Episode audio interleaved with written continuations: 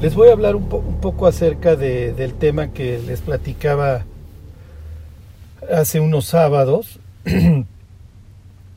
que es esta idea del, de, tener una, una cosmovisión bíblica, ¿sí? Este, y entonces pensando en esto, eh, así este, pensado en dar algunas pláticas que que se llaman este, encuentros, encuentros con el Mesías. Hace muchos años hice un, hice un estudio en donde narraba yo varios encuentros de, del Mesías en, en su contexto. Y, esta vez lo quiero hacer con el, con el propósito de, de ayudar hasta cierto punto a, a, desarrollar una cosmovisión bíblica y, y, para eso ir describiendo pues algunos encuentros que muchas veces son unos empoltronazos, son, son unos choques con, con Cristo, ¿sí? Pienso que si hoy, este, si hoy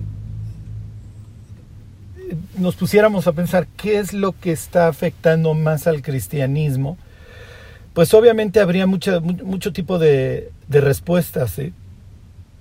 Pero yo pienso que, lo que más nos está afectando es nuestra cosmovisión. este, los, los, creyentes necesitamos retomar una cosmovisión bíblica ¿sí? y filtrar lo que vemos y lo que recibimos a través de nuestros sentidos, filtrarlo a, través de, la escritura.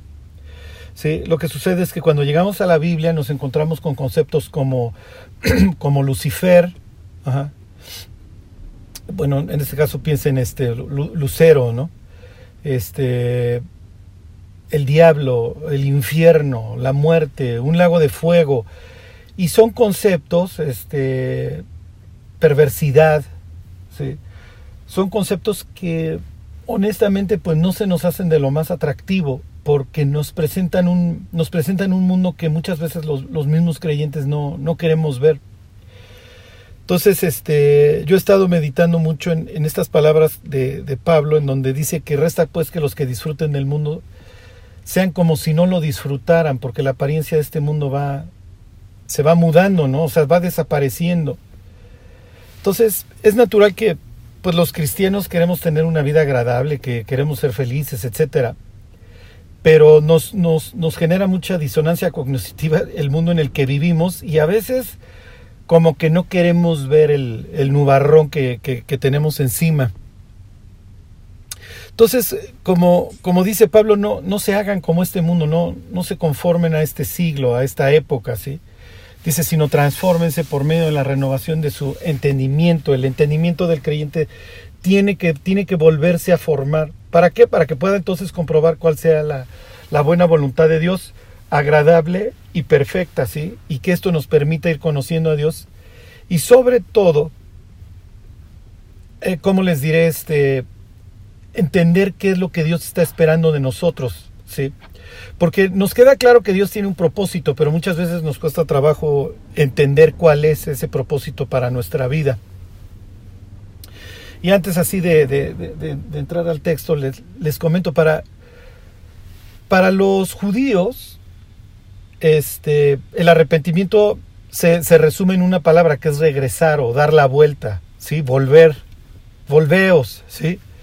Que es, por ejemplo, una expresión que en un libro que habla del arrepentimiento, como es Jeremías, pues, se encontrarían todo el tiempo, ¿no? Para los griegos, fíjense cómo, cómo para los judíos el arrepentimiento implica, tiene que ver algo con mis caminos, con mis pies, con la dirección de mi vida, entonces para ellos volverse a Dios es, bueno, pues dejo de caminar en este sentido y, y, me vuelvo a Dios. Y sé que volverme a Dios va a implicar pues muchas cosas, o sea, va a implicar este problemas, va a implicar este ataques, eh, va, va, a implicar ir muchas veces contracorriente. Y en el caso de los griegos, si es natural, para ellos el mundo, acuérdense, tiene que ver mucho con el intelecto, ¿sí? Y además la razón es la que me lleva a, descubrir las cosas. Para los hebreos no, para el hebreo la fuente del conocimiento no es la razón, es la revelación. Para el griego pues es mi razón, o sea, la luz de mi razón, yo tengo que ir descubriendo a través de razonamientos y preguntas y etcétera, este, tengo que ir descubriendo las cosas. Entonces para ellos el arrepentimiento tiene que ver con la mente, para ellos el arrepentimiento es cambio de mente. ¿sí? Tengo que cambiar mi forma de ver varias cosas y entre ellas pues obviamente estaría el pecado. Bueno, pues ya no puedo ver el pecado como siempre lo vi, como algo divertido, ahora lo tengo que ver como algo destructivo. Obviamente lo que cambia, de una de las cosas que cambio en mi, en mi perspectiva es cómo veo a Dios. Ya no lo veo como un extraño, sino lo veo como algo integral de mi vida, ¿sí? Este, mi vida se rige ahora por Él. Y obviamente tengo un cambio de mente en cuanto al mundo, ¿sí? O sea, ya no veo al mundo de acuerdo a, la forma antigua en la que lo veía. Ahora lo empiezo a ver como un sitio que está bastante destruido y que es fácil detectar que no se quiere llevar con este Dios al cual ahora conozco. ¿sí? Lo, se los pongo como ejemplo para que piensen en un, Trófimo. ¿sí? Trófimo es un efesio, es un gentil efesio. Entonces, cuando él aprende del arrepentimiento, ah, sí, miren, para nosotros el arrepentimiento es cambio de mente, es cambio de, perspectiva, de ver muchas cosas. Entonces, y Trófimo es muy probable que hubiera explicado así el arrepentimiento. Mira, tienes que cambiar tu forma de ver a Dios, el pecado, el mundo, tu propia vida. Ajá, está bien. Digo, está bien.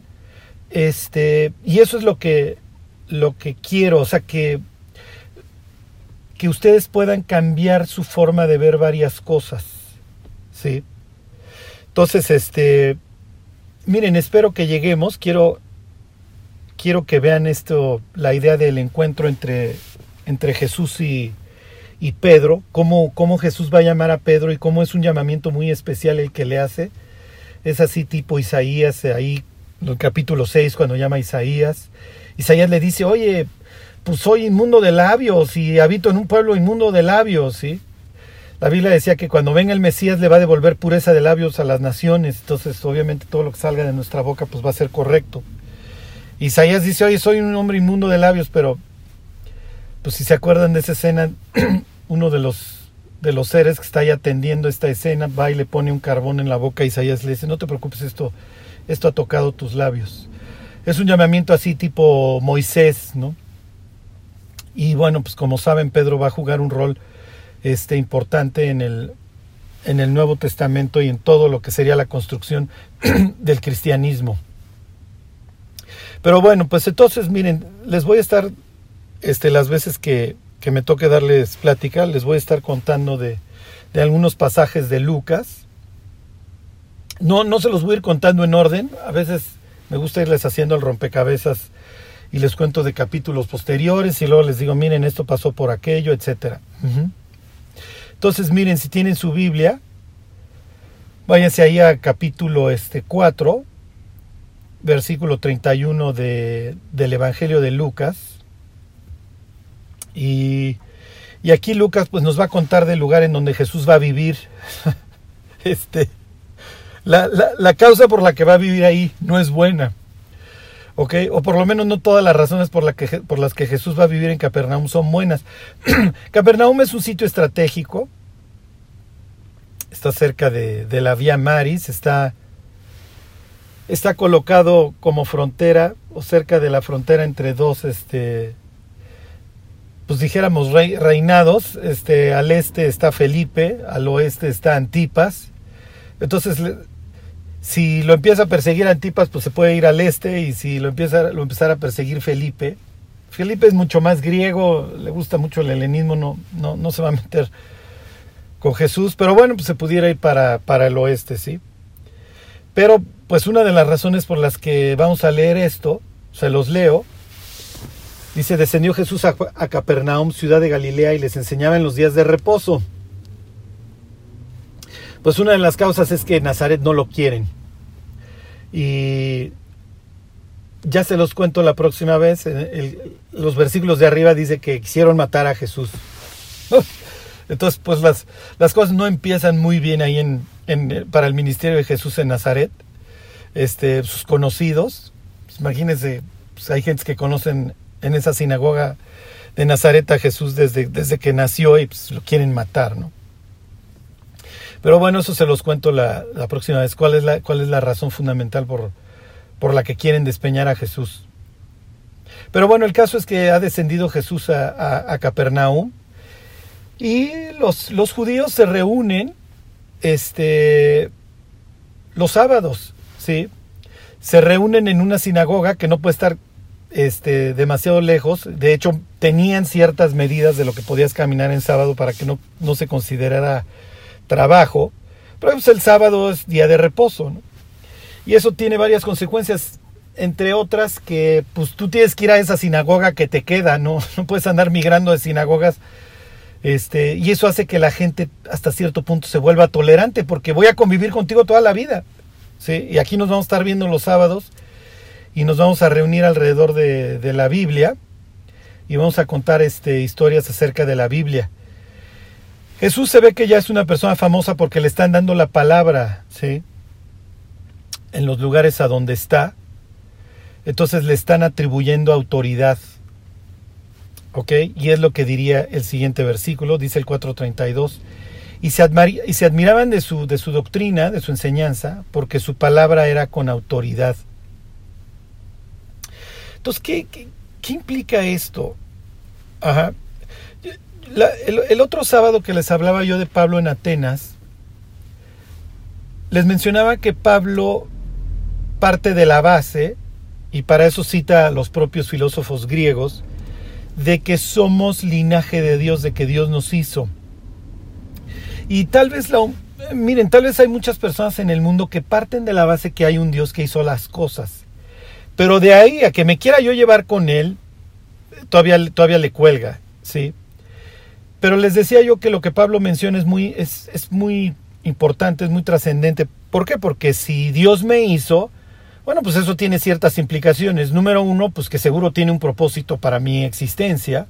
Número dos, seguramente quiere establecer una relación conmigo, porque pues no se me ocurre pues, otra, otra causa por la que me hubiera hecho, sino es pues, tener una relación con su creación. Y este. Y número tres, seguramente soy responsable delante de Dios. Entonces, miren, la humanidad ha huido a, a, ¿cómo les diría? Primeras causas que no tengan que ver con Dios, que como pudiera ser la evolución, ¿no? Pues miren, prefiero considerarme un accidente porque la otra opción, pues me genera responsabilidad y me implica que el Dios que me hizo pues, quiere llevarse conmigo y yo no sé si quiera llevarme con él, si se entiende? Es muy grave. Y bueno, pues ahora que muchas personas pues están despertando a este hecho de que el ser humano y realmente todas todos los seres vivientes están hechos de información, este, y pues no puede existir información sin fuente, bueno, pues sí, tal vez esto de que todo haya sido pues accidente, pues sí, la verdad sí está bastante difícil pues de pues de concluir porque efectivamente lo que vemos en, en el mundo es información y pues eso nos, nos permite, entre otras cosas, clonar, porque pues tengo la enciclopedia que, que, me dice qué color son los ojos y el pelo que va de este tipo. Y entonces, pues ahora andan huyendo al campamento esto de la panspermia, ¿no? De que somos producto de los... De, un experimento alienígena. Es un ser humano, como lo describe el Génesis 3, debajo de un árbol, ¿eh? queriéndose esconder y haciendo el oso. Este, es ridículo hasta cierto punto, pero bueno, el ser humano prefiere esto. Entonces, ok, pero pues aquí están ustedes un sábado en la mañana, ya, ya se desmañanaron en sábado para escuchar lo que Dios tenga pues, que hablarle a sus vidas, ¿no? Ok, pues ya entiendo que Dios quiere establecer una relación conmigo, pues me imagino que, pues si me creo, tenía entre otras cosas eso en mente. Entiendo que soy responsable, pero me, gusta esta idea de que él mismo llevó la, responsabilidad por mis actos porque me ama y entiendo que ese es el, fundamento del Evangelio. Y pues sí, bueno, entonces estoy dispuesto este, a, tener una relación con él. Entiendo que, que el acto que en un sentido más me aleja, que fue la cruz, en otro sentido también es el que más me acerca a él, porque permitió pues borrar mis faltas y quitarlas de en medio, ¿no? Ok, está bien. Entonces, ¿cuál es el punto de esto, Carlos? Se los voy a leer, se los vuelvo a leer. Dice, y se admiraban de su doctrina porque su palabra era con autoridad. Lucas, uno de los temas centrales de Lucas es la palabra. Ajá. la palabra de Dios y se dedica tanto en el Evangelio como en el libro de Hechos, hasta repite y repite este concepto y presenta la palabra como algo que puede transformarla al ser humano. Si piensen en este pasaje de Pablo en donde, en donde habla con los pastores ahí este, en las playas de Mileto y les dice, los encomiendo a Dios y a su palabra, la cual tiene poder para sobreedificaros. Eh, miren, les voy a leer otros versículos de Lucas. Este dice, es Lucas 4:4, dice Jesús respondiéndole, está hablando con Lucifer, aunque ustedes no le crean con el diablo, escrito está, no solo de pan vivirá el hombre, sino de toda palabra de Dios. ¿Ok? Entonces es algo que Lucas resalta, porque la palabra de Dios es importante. Cuando cuenta la parábola del sembrador, dice, la, la semilla es la palabra de Dios, y, en, y, en algún, y los que la reciben este, tienen la capacidad de dar fruto. ¿Por qué? Porque están recibiendo la palabra de Dios.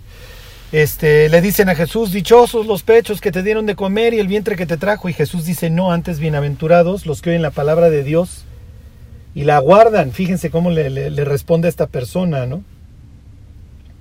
Este, vino la palabra de Dios a Juan, hijo de Zacarías, dice Lucas 3.2. Entonces, cuando aquí estamos leyendo en Lucas 4.32 que la gente se admira de su doctrina, obviamente lo que están escuchando es la exposición de la palabra de Dios a través de los labios de Jesús.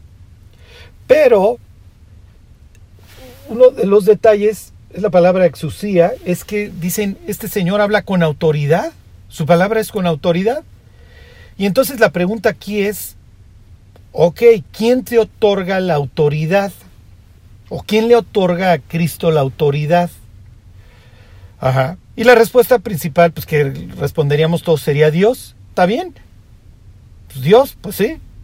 Pero ¿cómo saben estas personas que están escuchando a Jesús en Capernaum que su palabra, o de dónde sacan que su palabra es con autoridad? ¿Sí? Miren, este concepto eh, de autoridad, los judíos le llamaban smija, que sería la palabra más o menos ordenación.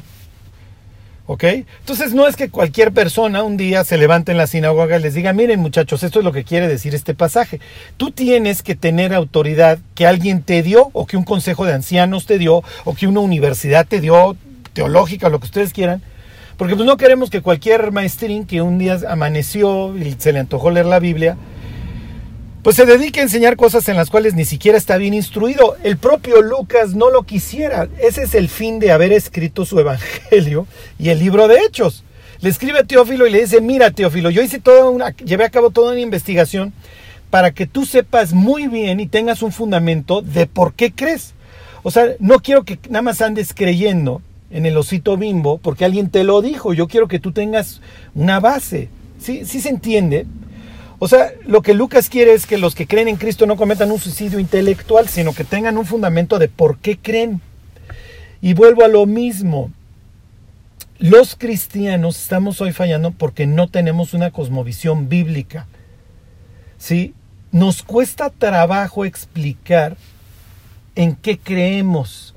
Número uno. Y número dos, nos cuesta trabajo explicar por qué creemos. ¿Sí? Y ahí es donde Lucas diría, pues sí, pues ni modo, hay que informarse bien y hay que hacer una investigación rigurosa de por qué creemos en lo que creemos.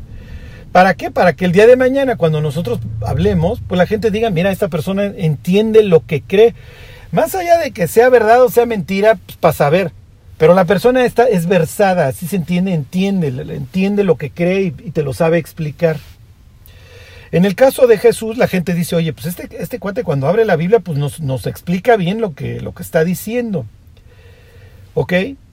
Entonces le atribuyen autoridad a Jesús en su enseñanza.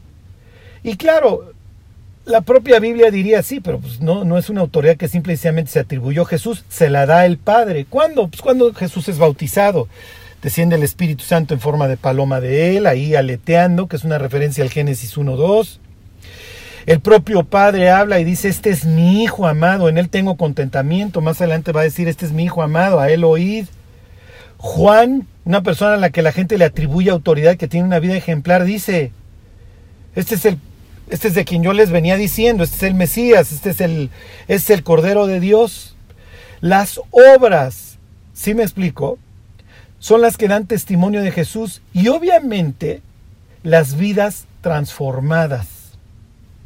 Los testimonios, Cristo cambió mi vida, yo era drogadicto, yo era alcohólico, yo era un político corrupto, yo esto, yo el otro, y Dios cambió mi vida. ¿Ok? Está bien. Pero pues, finalmente aquí apenas vamos en capítulo 4 de, de 24 capítulos y el ministerio de Jesús está apenas arrancando. Entonces cualquier lector en la antigüedad que le, va, que le llega el Evangelio de Lucas diría, pues, felicidades, qué bueno que los de Capernaum pues algo vieron, pero pues yo hasta este momento no he visto nada. Y hay ciertos rasgos que yo estoy esperando del Mesías para, para entonces sí decir que lo que Él me explique es con autoridad. ¿Ok? Y entonces le sigo exponiendo el pasaje. Versículo 33. Estaba en la sinagoga un hombre que tenía un espíritu de demonio inmundo, el cual exclamó a gran voz, diciendo, déjanos. ¿Qué tienes con nosotros, Jesús Nazareno? Has venido para destruirnos. Yo te conozco quién eres, el Santo de Dios. ¿Ok? Y alguien pudiera decir, bueno, mira, hasta los demonios lo conocen. Pero de ninguna forma, de ninguna forma Jesús va, va a permitir que los demonios sean sus testigos. ¿Por qué? Porque Dios parte de la base que los demonios se dedican a afectar las vidas de las personas. ¿Sí? Entonces, tú no quieres que un mentiroso sea la persona que te promueva, porque un día te promueve como el Mesías y al otro día te promueve como un charlatán. Y ahorita les digo otra de las causas por las cuales Jesús los va a callar. Está bien, ya estamos en la sinagoga. Fíjense esta situación. Los evangelios nos, va a presentar, nos van a presentar un, una Palestina, bueno, todavía no se le llama Palestina, pero una, tierra de, de, Judea y de Galilea infestadas de demonios. Pues claro, pues ya está el Mesías caminando por la tierra. Este es el sitio que Dios le había prometido a Abraham. Y es natural que los demonios hagan una, una irrupción.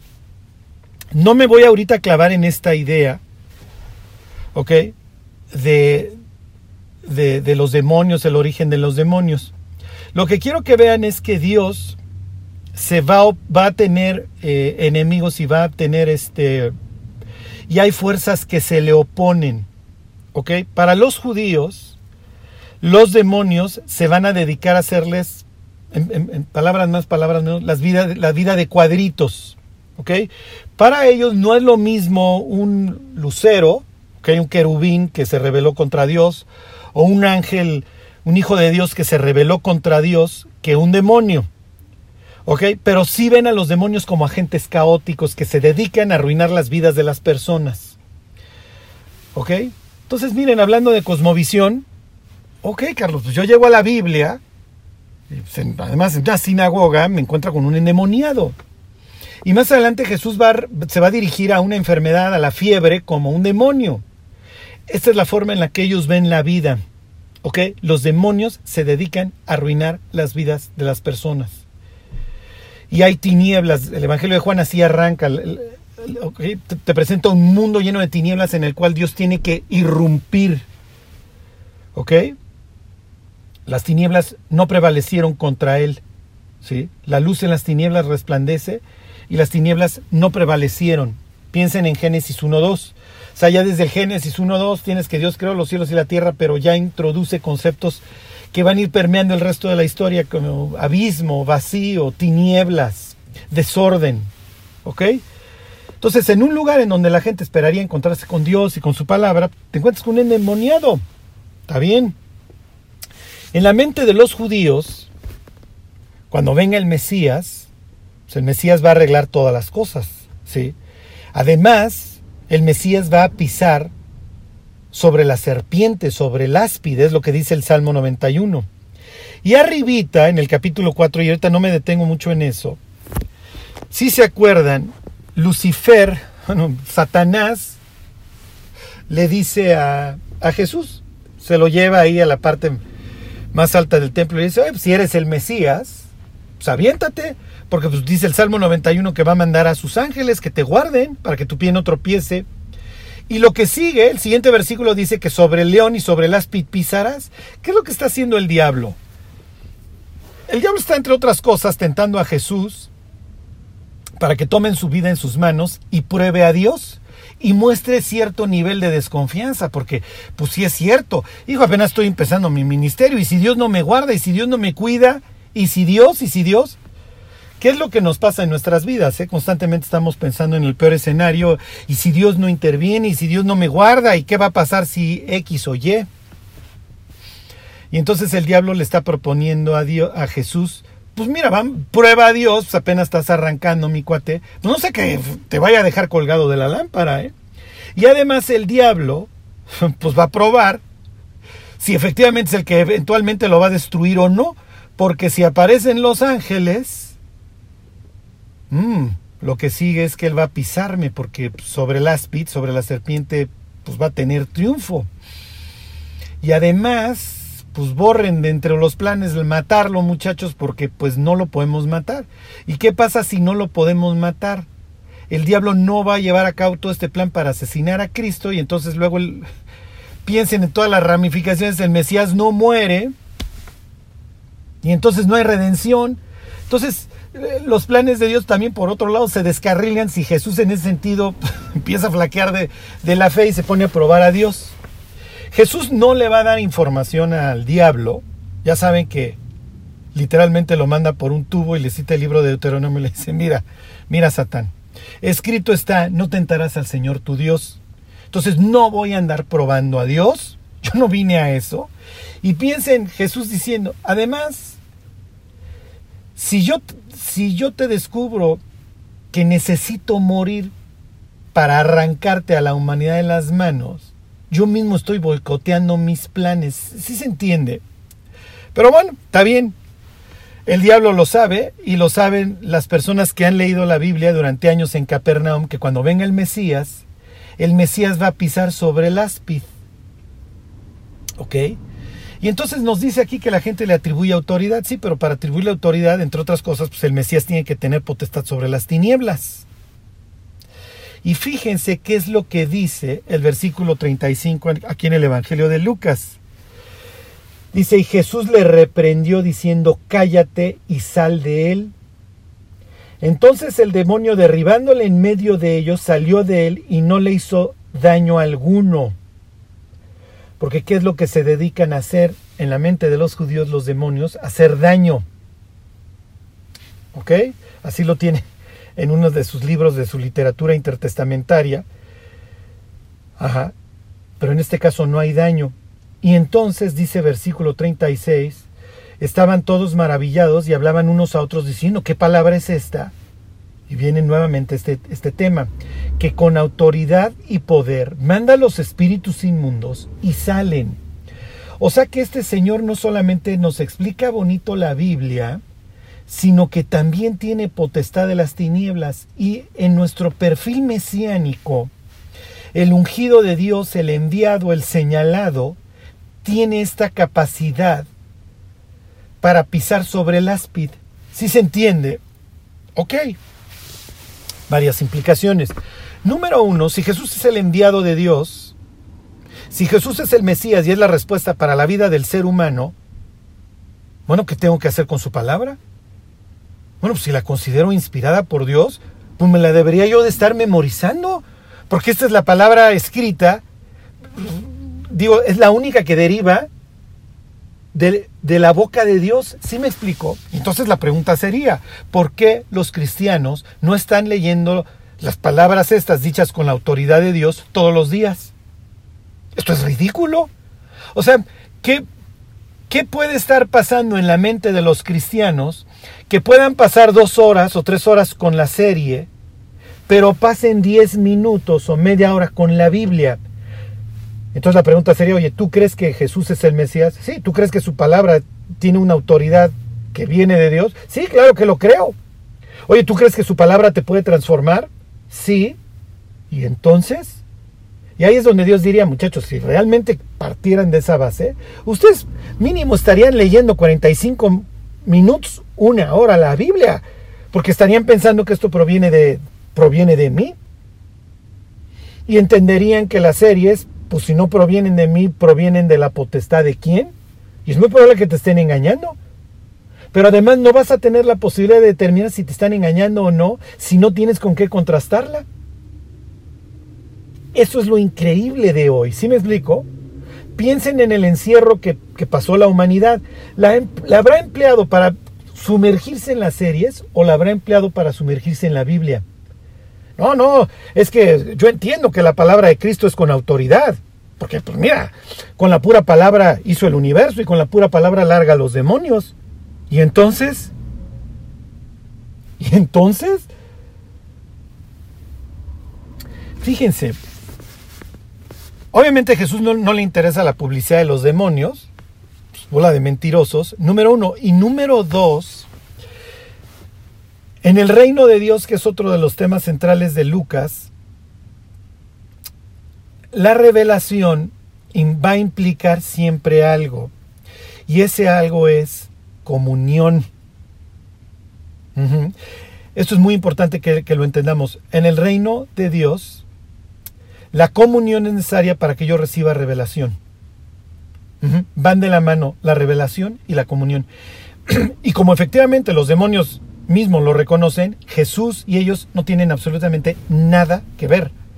¿Sí? Por eso la pregunta de los demonios es siempre va a ser ¿qué tienes que ver conmigo? O sea, tú y yo no tenemos absolutamente nada que ver. Somos de campamentos total y completamente opuestos. Los demonios saben que la tienen sentenciada y que no hay regreso. ¿Ok? Por eso le preguntan constantemente a Jesús, oye, cuando se lo encuentran, oye, ¿ya viniste a destruirnos? Pues no que era al final de los tiempos. Jesús, sí, sí, a ver, métete en los puercos o lárgate, salte, nada más no andes molestando, ándale, síguele por ahí. ¿Ok? Fíjense, les voy a leer el Salmo 25, 14. Les voy a poner algunos ejemplos. El más claro sería este. Y es este, pues como les diré, mi favorito en este, en este sentido. Les leo este Denme un segundo porque ya me equivoqué aquí. Se lo leo, dice, la comunión íntima de Jehová es con los que le temen. Y fíjense, y a ellos hará conocer su pacto. Entonces Dios está partiendo de la base que si tú quieres conocerme, está bien, pues para eso te creé, pues te creé para tener comunión contigo y para eso te salvé. Y mi palabra es con autoridad y mi palabra te va a transformar. Así que si tú quieres, yo te enseño.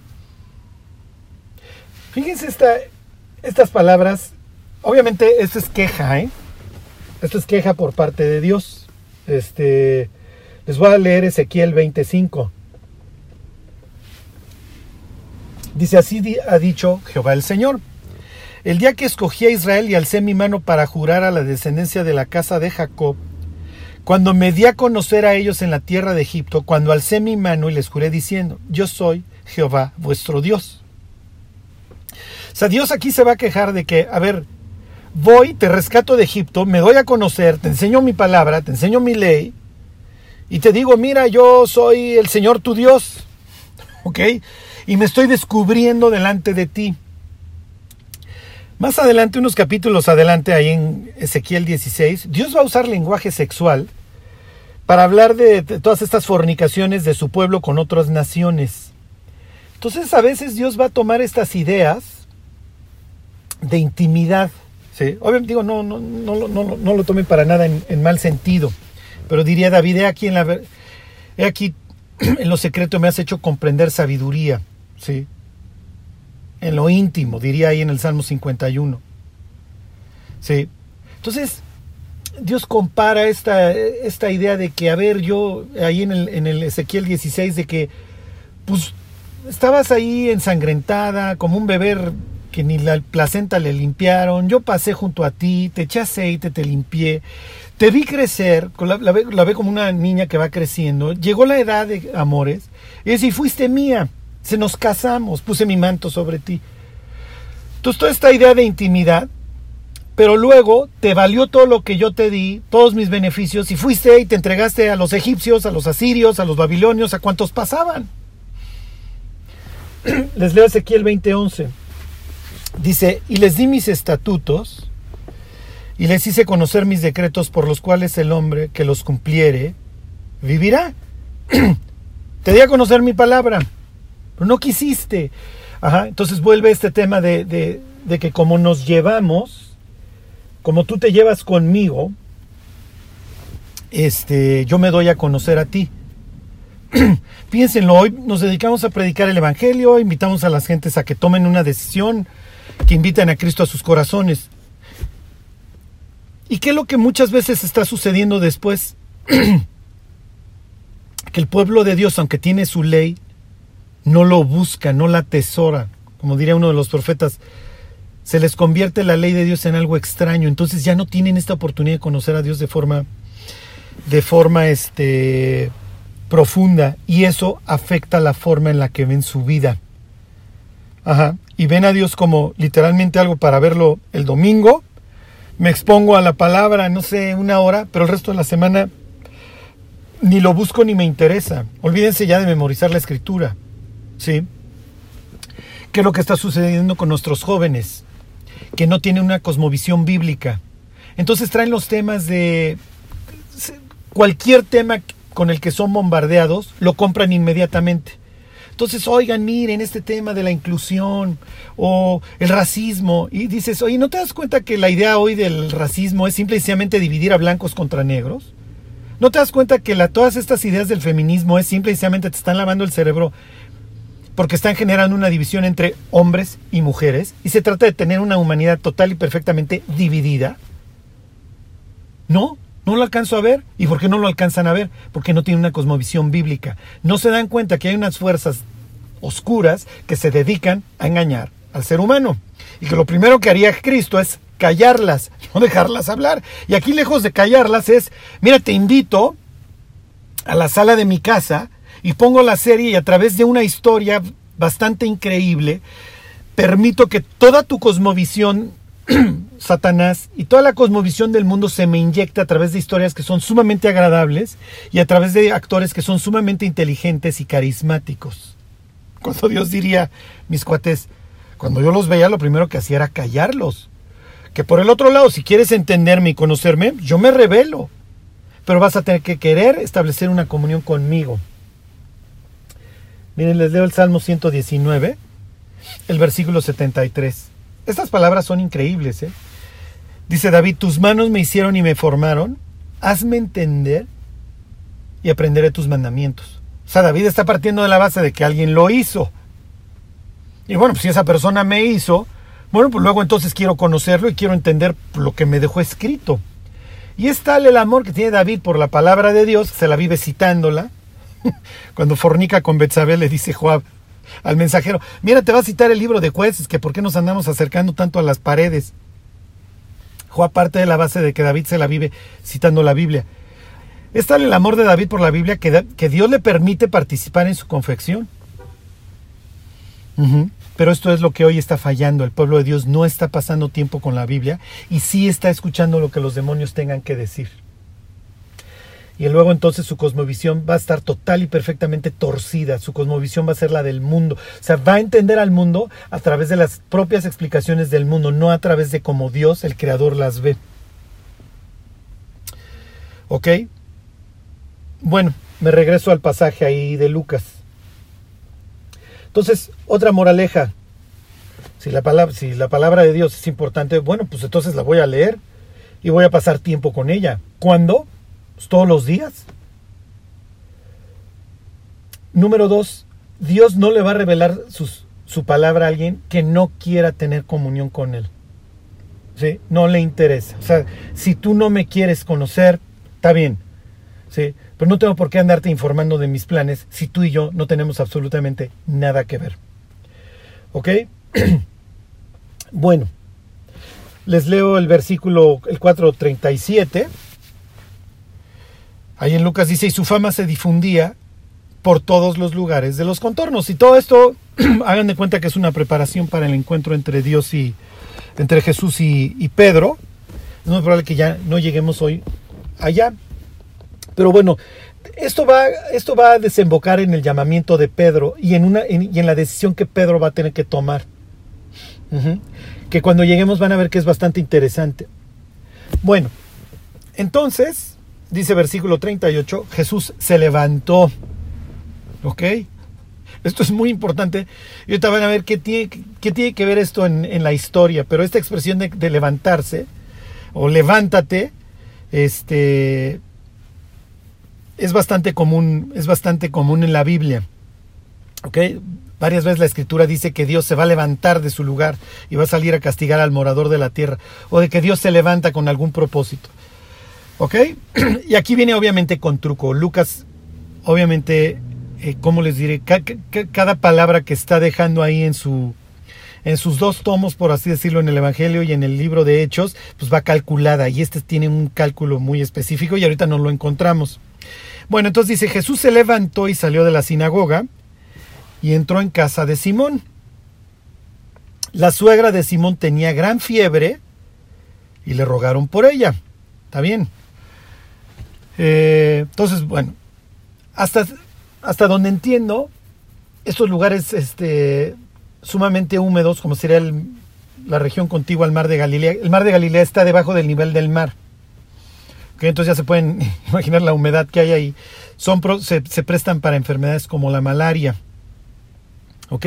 ¿Habrá tenido malaria o quién sabe qué habrá tenido? Ahorita lo vemos. ¿Ok?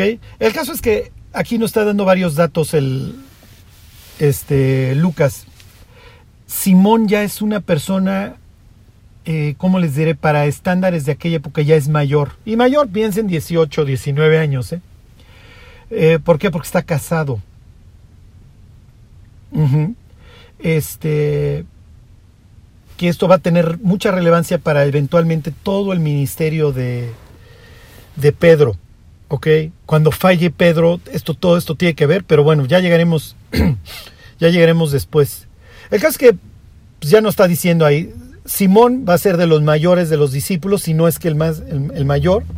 Simón está casado y su suegra está enferma. Y entonces le dicen, oye, pues la señora está muriendo o lo que sea. Versículo 39. E inclinándose hacia ella, reprendió a la fiebre. Y la fiebre la dejó y levantándose ella al instante, le servía. Entonces Jesús se inclina y aquí miren esto, pues es bastante extraño porque reprende a la fiebre. Entonces nuevamente esta idea de que hay seres eh, macabros, eh, oscuros, que se oponen al reino de Dios y que se dedican este, afectar a las personas. En este caso, hay casos en donde Jesús sana a la persona y hay casos en donde reprende la enfermedad. ¿Qué es lo que está implicando? Que hay un espíritu que está obviamente dañando a la persona. Oye, Carlos, ¿todas las enfermedades son productos de demonios? No. Y aquí, pues miren, es muy importante tener una visión equilibrada. ¿Por qué? Porque luego andan exorcizando a la gripa, ¿sí? y simplemente la persona trae un resfriado. O hay veces en donde está eh, lo contrario. ¿sí? Somos totalmente incrédulos de que los demonios tengan que ver con nuestra, con nuestra vida y con nuestra salud. Y entonces ahí andamos como ateos cristianos modernos. Entonces está la persona enferma. Claro, hoy ya no vamos a andar exorcizando a las personas para que sanen. La Biblia ya tiene otras normas para enfrentar las enfermedades en la iglesia, que es llama a personas que, tienen, que tengan tiempo en la iglesia, lo que dice el libro de Santiago, y oren por el enfermo. Pero bueno, ya no me desvío en ese sentido, lo que quiero que vean es nuevamente esta idea de que las fuerzas del mal se oponen y se dedican a, afectar las vidas de las personas. Jesús, otra vez haciendo un despliegue de su perfil mesiánico, reprende a la fiebre, ándale, ya deja de estar molestando a la señora. ¿Y qué es lo que va a decir a continuación? Y esto es muy, muy importante. Se los vuelvo a leer las, las últimas palabras del 39. Dice, y levantándose ella, el versículo 38 dice que Jesús se levantó y ahora la que se va a levantar es la suegra de Pedro para servir. Jesús se levanta para servir. Sí, piensen, todo este pasaje era un himno que cantaban los cristianos de Filipenses 2, en donde hayan ustedes este mismo sentir, el cual hubo en Cristo Jesús, el cual siendo en forma de Dios, no estimó el ser igual a Dios como cosa que aferrarse, sino que toma esta forma de siervo, hecho semejante a los hombres, ¿sí? Y se humilla hasta la muerte y muerte de cruz, etc. El modelo de servicio en la Biblia es Cristo. En lo que Adán falla como siervo de Dios, en el paraíso, que no guarda lo que Dios le da y no, no lo hace fructificar, el siervo de Jehová, este que, que nos encontramos en, en los pasajes de Isaías 40 en adelante, el, este siervo perfecto que va a llevar nuestras enfermedades, pues ahí está, este, que va no solamente a salvar a judíos, sino también va a incluir a los gentiles y va a ser luz para revelación a las naciones, etc. Este es el siervo perfecto, que da su vida hasta la muerte. Entonces aquí Lucas, ¿qué es lo que está implicando? Jesús se levanta para servir, se levanta y se inclina, no tiene ningún problema en, eso. Sana a, la suegra de Pedro. ¿Y qué es? ¿Sí? ¿Qué es lo que va a hacer? Aquí tiene la primera diaconisa del Nuevo Testamento. ¿Qué es lo primero que hace la suegra de Pedro? Bueno, pues ya me siento bien. Bueno, en esta cultura es la mujer la que cocina. Y entonces, bueno, pues este está terminando el sábado, les voy a preparar algo de cenar. Entonces, ok, Carlos, tú me estás hablando de la cosmovisión y que necesito tener una cosmovisión bíblica y para eso necesito tener una comunión íntima con Dios y que Dios pues, me pueda explicar su palabra, que el Espíritu Santo me pueda guiar. Sí. Número uno, comunión. Número dos, servicio. ¿Por qué está fallando hoy el cristianismo? Porque no tiene esta cultura. Hoy la humanidad tiene esta idea de que el fin de la vida es ser felices. Y pues para ser feliz, pues el resto de las personas me van a tener que servir. Sí. Y pues, ¿qué tengo que hacer para eso? Bueno, pues tengo que ir a la mejor escuela, o si soy papá, le tengo que pagar la mejor educación a mis hijos, llenarlos de actividades para que el día de mañana puedan ganar mucho dinero y tengan muchas gentes a su servicio y puedan ser felices.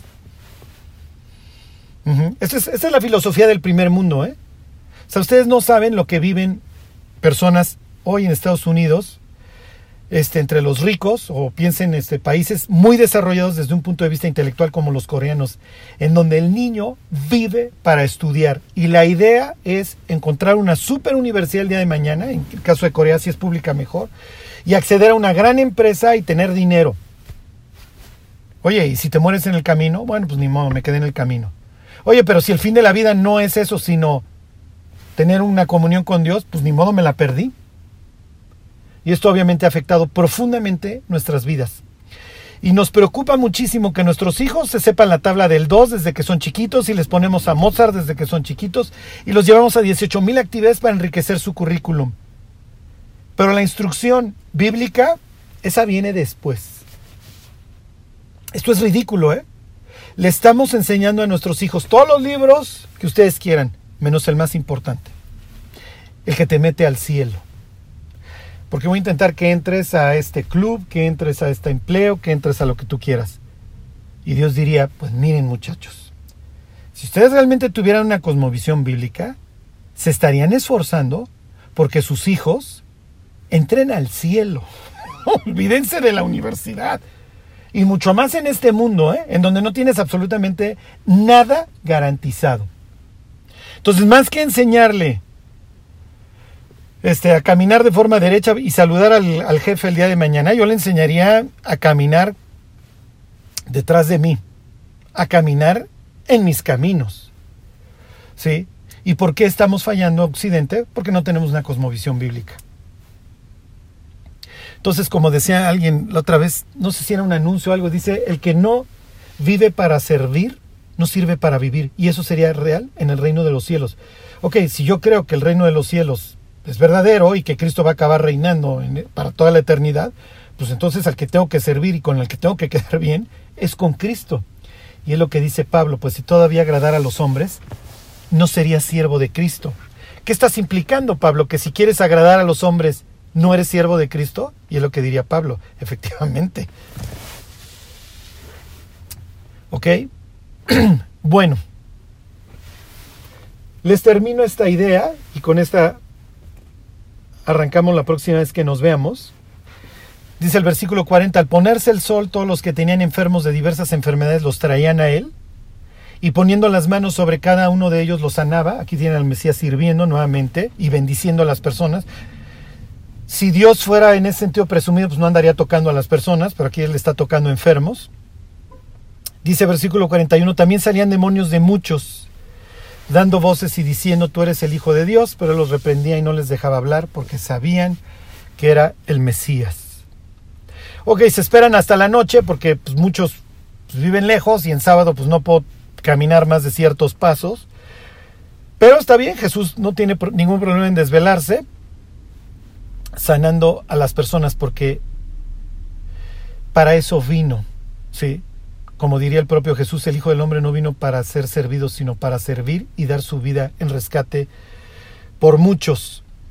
Y entonces nuevamente esta idea de que Él tiene poder sobre las tinieblas y sobre todo el daño que hacen las tinieblas, y entonces tiene poder sobre una humanidad eh, que está dañada por el pecado y una de las consecuencias del pecado son, es la, muerte y, pues obviamente eso incluye las enfermedades y entonces el Mesías, como lo menciona su perfil en Isaías 53, sobre él van a caer las enfermedades de las personas. Ciertamente llevó él nuestras enfermedades y sufrió nuestros dolores. Bueno, pues miren, entonces aquí, aquí les dejamos. Este, espero que ¿cómo les diré? Que esto esté, pues de alguna forma, este, permeando, este, penetrando, ¿sí? ¿Para qué? Para efectivamente generar esto que es lo que, que es lo que quiero provocar en ustedes, que es una cosmovisión bíblica. Bueno, ok, pues si me permiten, este, voy a orar para terminar. Y voy a, le voy a pedir a Dios lo que constantemente le pido, no solamente para mi vida, sino para las vidas de las personas que, que escuchan, que es que Dios nos dé amor por, por su palabra, ¿sí?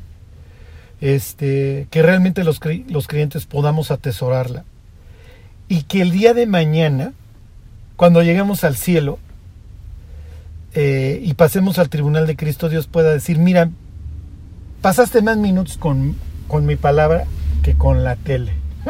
Y para algunos va, ya nos dirán, pues entonces este cuate pasó muchísimas horas frente a la Biblia. ¿eh?